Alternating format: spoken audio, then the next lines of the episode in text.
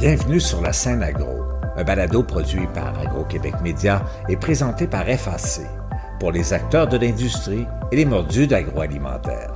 Nous partageons l'actualité, des entrevues exclusives, des dossiers, portraits d'entreprise et plusieurs sujets liés à ce secteur représentant un véritable moteur pour l'économie du Québec. Bonne écoute. Ici Lionel Levac. Pour la qualité, pas de problème. Ensuite, il y a le prix et la main-d'œuvre pour produire des volumes suffisants.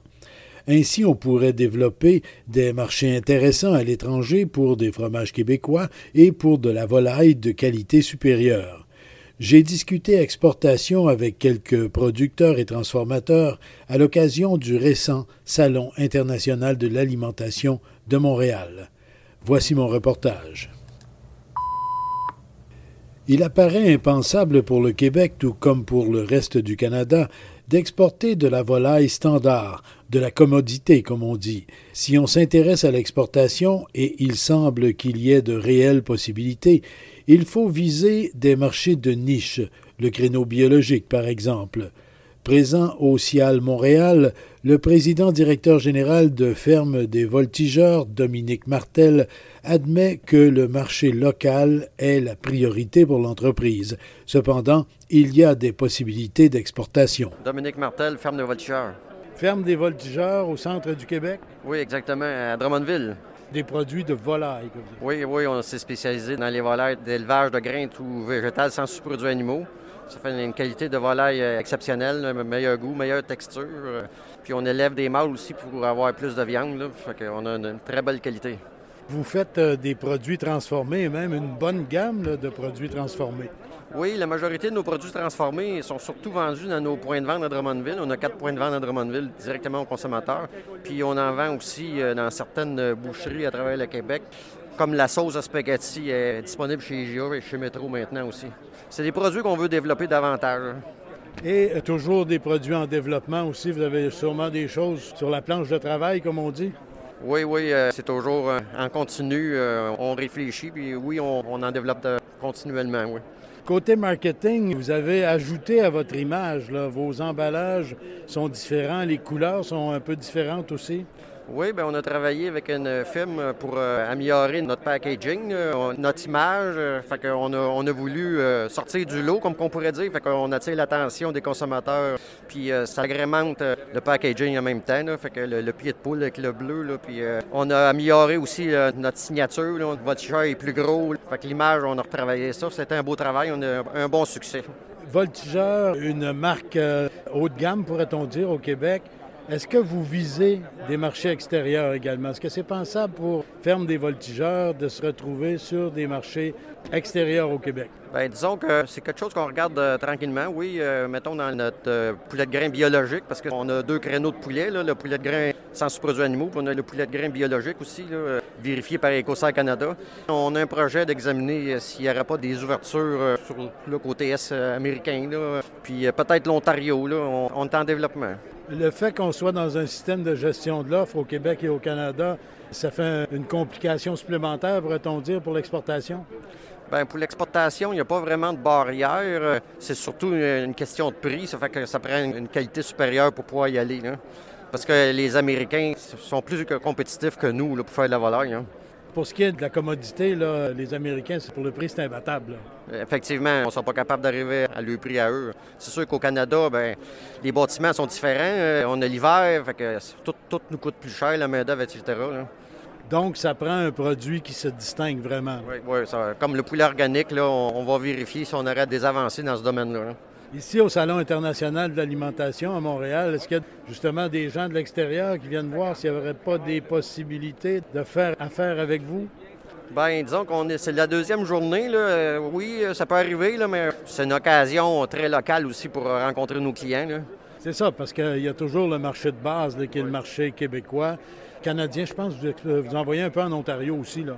Oui, on vend un peu euh, en Ontario, la région d'Ottawa surtout, c'est près de chez nous. Hein. Puis on a aussi les IGA Coop au Nouveau-Brunswick. Fait que c'est pas mal ça qui est nos marchés. Hein. Donc ça, c'est des marchés qu'il faut toujours consolider là, constamment. Oui, effectivement, effectivement. C'est certain qu'on n'est pas un énorme joueur, fait que le Québec, c'est un bon marché pour nous. Hein. En terminant rapidement, vous êtes très sûrement sur le qui-vive dans vos élevages, vos productions, à cause de la grippe aviaire qui est apparue dans certains élevages à travers le pays. Oui, euh, toute l'industrie est sur le qui-vive euh, présentement. On est tout un petit peu nerveux de ça. Euh, les mesures de biosécurité ont été rehaussées sur les fermes pour pas rentrer cette maladie-là à l'intérieur des bâtiments. Toute la filière est concertée, puis on se parle beaucoup, puis il y a beaucoup de communiqués, puis on sensibilise nos éleveurs, nos partenaires. Côté biosécurité, pour pas avoir de problème, on se croise les doigts. Parce que les règles de biosécurité sont assez strictes depuis des années, mais là, vous avez euh, donné une coche de plus. Oui, oui, mais tu sais, c'est certain qu'un aviculteur qui est tout seul avec un poulailler, il n'est peut-être pas obligé, des fois, de tout le temps changer de botte quand il rentre dans le poulailler, mais là, là c'est vraiment nécessaire pour euh, être certain de ne pas rentrer la maladie dans les bâtiments. C'est pernicieux, c'est sournois, la grippe aviaire. très, très, très sournois, oui. Ouais. Tout le monde travaille fort pour pas que ça rentre. Là. En tout cas, on se croise les doigts. Là. Pour le moment, ça va bien dans le poulet. Là. Des collègues dans le canard là, qui goûtent pas à peu près, là. c'est triste. C'est vraiment triste. M. Martel, merci beaucoup. Merci, M. Levac. Inflation, problèmes de main-d'œuvre et menaces de grippe aviaire sont autant de défis pour une entreprise comme Ferme des Voltigeurs. Mais on y reste aux aguets pour ne pas laisser passer malgré tout des opportunités d'affaires. Autre domaine, celui des fromages. Tout comme dans le secteur avicole, il y a dans les produits laitiers le système de gestion de l'offre. Quasi impensable il n'y a pas si longtemps, l'exportation de fromage apparaît possible à certains fromagers. Mais pour eux aussi, les difficultés sont nombreuses. Je me suis tout d'abord entretenu avec Luc Boivin de la fromagerie Boivin. Luc Boivin, on est actuellement au Salon international de l'alimentation de Montréal. Vous êtes ici avec vos fromages. Vous en avez une bonne gamme, mais vous avez aussi euh, la pépite d'or. Ça, c'est une fromagerie que vous avez acquis quand même il n'y a pas longtemps. Bien, il y a plus qu'un an maintenant, c'est ça. Donc, euh, c'est une petite fromagerie qui est à Saint-Georges-de-Beauce. On a repris, dans le fond, on est une relève, si on veut, de, l'équipe de Lionel Bisson qui a vendu son entreprise là, pour prendre sa retraite. Et au Salon international, ici, bien sûr, vous rencontrez des gens du marché local, du marché québécois. Mais avez-vous des visées d'exportation chez Boivin? On a, regarde différentes choses. Là, on a, justement, au kiosque, il y a des gens qui sont intéressés par notre, notre, fromage fondu à tartiner. c'est sûr que l'exportation n'est pas évidente euh, avec la gestion de l'offre limite la, capacité d'exportation. Mais de plus en plus, ce qu'on voit, c'est qu'on a des demandes pour euh, du fromage à poutine à l'extérieur. On voit que la poutine est en train de sortir du Québec et du Canada. Fait ça, c'est de plus en plus quelque chose qui nous arrive. Puis euh, on est en train de regarder de quelle façon on pourrait répondre à ces marchés-là après la pandémie. Parce que le marché extérieur, il peut être intéressant, mais il faut au minimum qu'il fasse ses frais et qu'il soit rentable. Ça, c'est la première étape. Puis la, première étape avant tout ça, c'est on a sorti de la pandémie affectée. Les chaînes d'approvisionnement sont pas faciles. On a, déjà de la misère à fournir nos propres marchés parfois en raison des maladies, des COVID, des départs qu'il y a eu en raison de la pandémie. Fait qu'il faut vraiment renforcer la chaîne d'approvisionnement avant de, penser à aller vers l'exportation. On s'en est déjà parlé il y a un bon moment et je ne sais pas si la situation a évolué. Le personnel, la main-d'œuvre. Vous êtes toujours en manque de main-d'œuvre? C'est clair. Malgré les efforts qu'il y a eu à rendre plus simple l'immigration au Canada pour les emplois dans le secteur agroalimentaire, on a toujours beaucoup de difficultés là, à recevoir de la main-d'œuvre. Les, délais sont très longs.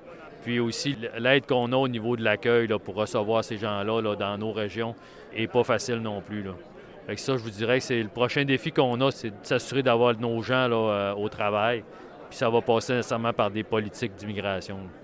Parce que le recrutement local, ben, c'est toujours aussi difficile. C'est quasi impossible. On est victime des courbes démographiques. Les gens vieillissent, les gens prennent leur retraite. Puis malheureusement, il n'y a pas plus d'emplois, mais en raison des départs à la retraite, il y a plus d'emplois à combler avec ces départs-là qu'il y a de gens disponibles pour prendre ces travaux-là. Puis euh, l'autre affaire, c'est que les nouvelles générations, on a peut-être des métiers moins euh, sexy pour ce que les jeunes d'aujourd'hui veulent. On, travaille les soirs, les fins de semaine, donc c'est des emplois pas faciles. Pour nous, le télétravail, ça ne pas. La conciliation travail-famille est toujours un défi. Fait que tout ça amplifie notre difficulté au niveau de la rétention de la main-d'œuvre. Du jour au lendemain, la main-d'œuvre serait disponible. Vous en engageriez combien? On parlait de présentement, on a des Mexicains qui sont arrivés chez nous. Mais en temps normal, on est entre 15 et 20 travailleurs qu'on a besoin. Là. Mais là, ce que la pandémie a fait aussi, c'est que ça a affecté des emplois plus spécialisés. Donc, au niveau des emplois plus spécialisés, des électromécaniciens, des opérateurs, des fromagers, c'est des emplois plus difficiles à combler, là, même avec du personnel immigrant. Là. Bien, Monsieur Boivin, merci beaucoup, puis euh, bonne chance pour la suite. Merci beaucoup. De plus petites entreprises aimeraient bien aussi planifier l'exportation de certains de leurs produits. C'est le cas à la fromagerie du terroir de Bellechasse de Saint-Vallier. J'en ai discuté avec la directrice générale et copropriétaire. Anne-Marie Girard de la fromagerie du terroir de Bellechasse. Comment ça va, la fromagerie du terroir de Bellechasse? Ça va bien. On est prêt pour euh, la grande saison qui s'en vient euh, touristique. Et on a vraiment des beaux projets encore sur la table. Parce que les gens qui vont vers l'est, là, en quittant Lévis par la 132, là, on passe devant chez vous. Oui, absolument. Avec la belle vue sur le fleuve, justement, euh, on peut prendre le temps de prendre une bonne crème glacée en, regardant le paysage. Puis se prendre quelques bons petits fromages pour euh, le pique-nique, le camping, etc. Absolument. On a tout ça. Et là, vous êtes au Salon international de l'alimentation de Montréal.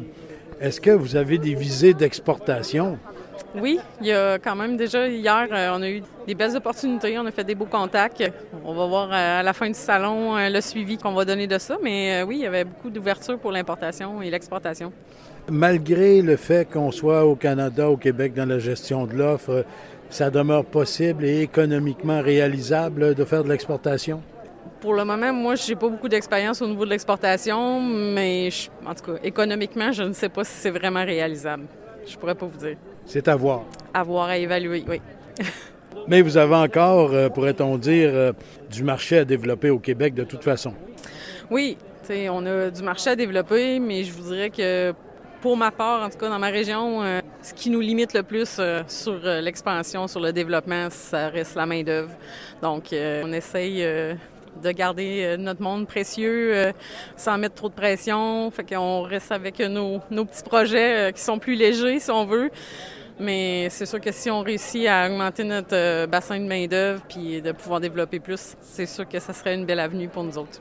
Il vous manque combien de gens, là, approximativement? Vous pourriez en engager demain matin des gens compétents ou du moins prêts à apprendre le métier. Là. Vous en engageriez combien demain matin? Une dizaine. Une dizaine? Oui, oui honnêtement. Puis après ça, mais ben, on pourrait enfin avoir des beaux gros projets sur la table, puis pas craindre que nos gens partent parce qu'ils trouvent ça trop difficile. Donc, la main-d'œuvre, ça vous restreint, ça limite, ça vous fait retarder des projets? Oui, définitivement. C'est difficile. C'est un peu plate, hein? Oui, oui. Honnêtement, la dernière année a été plus difficile pour nous à ce niveau-là.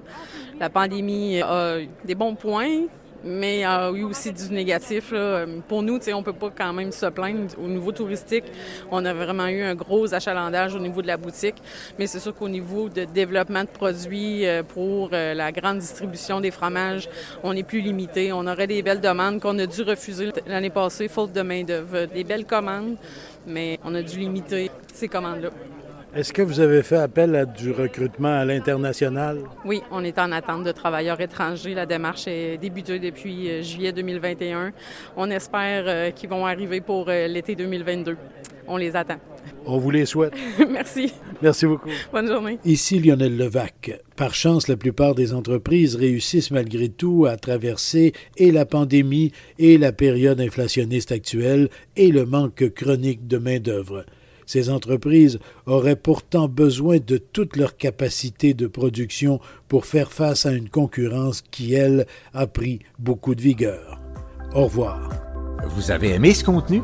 Suivez la scène agro pour rester à l'affût de l'actualité agroalimentaire. Merci et à bientôt.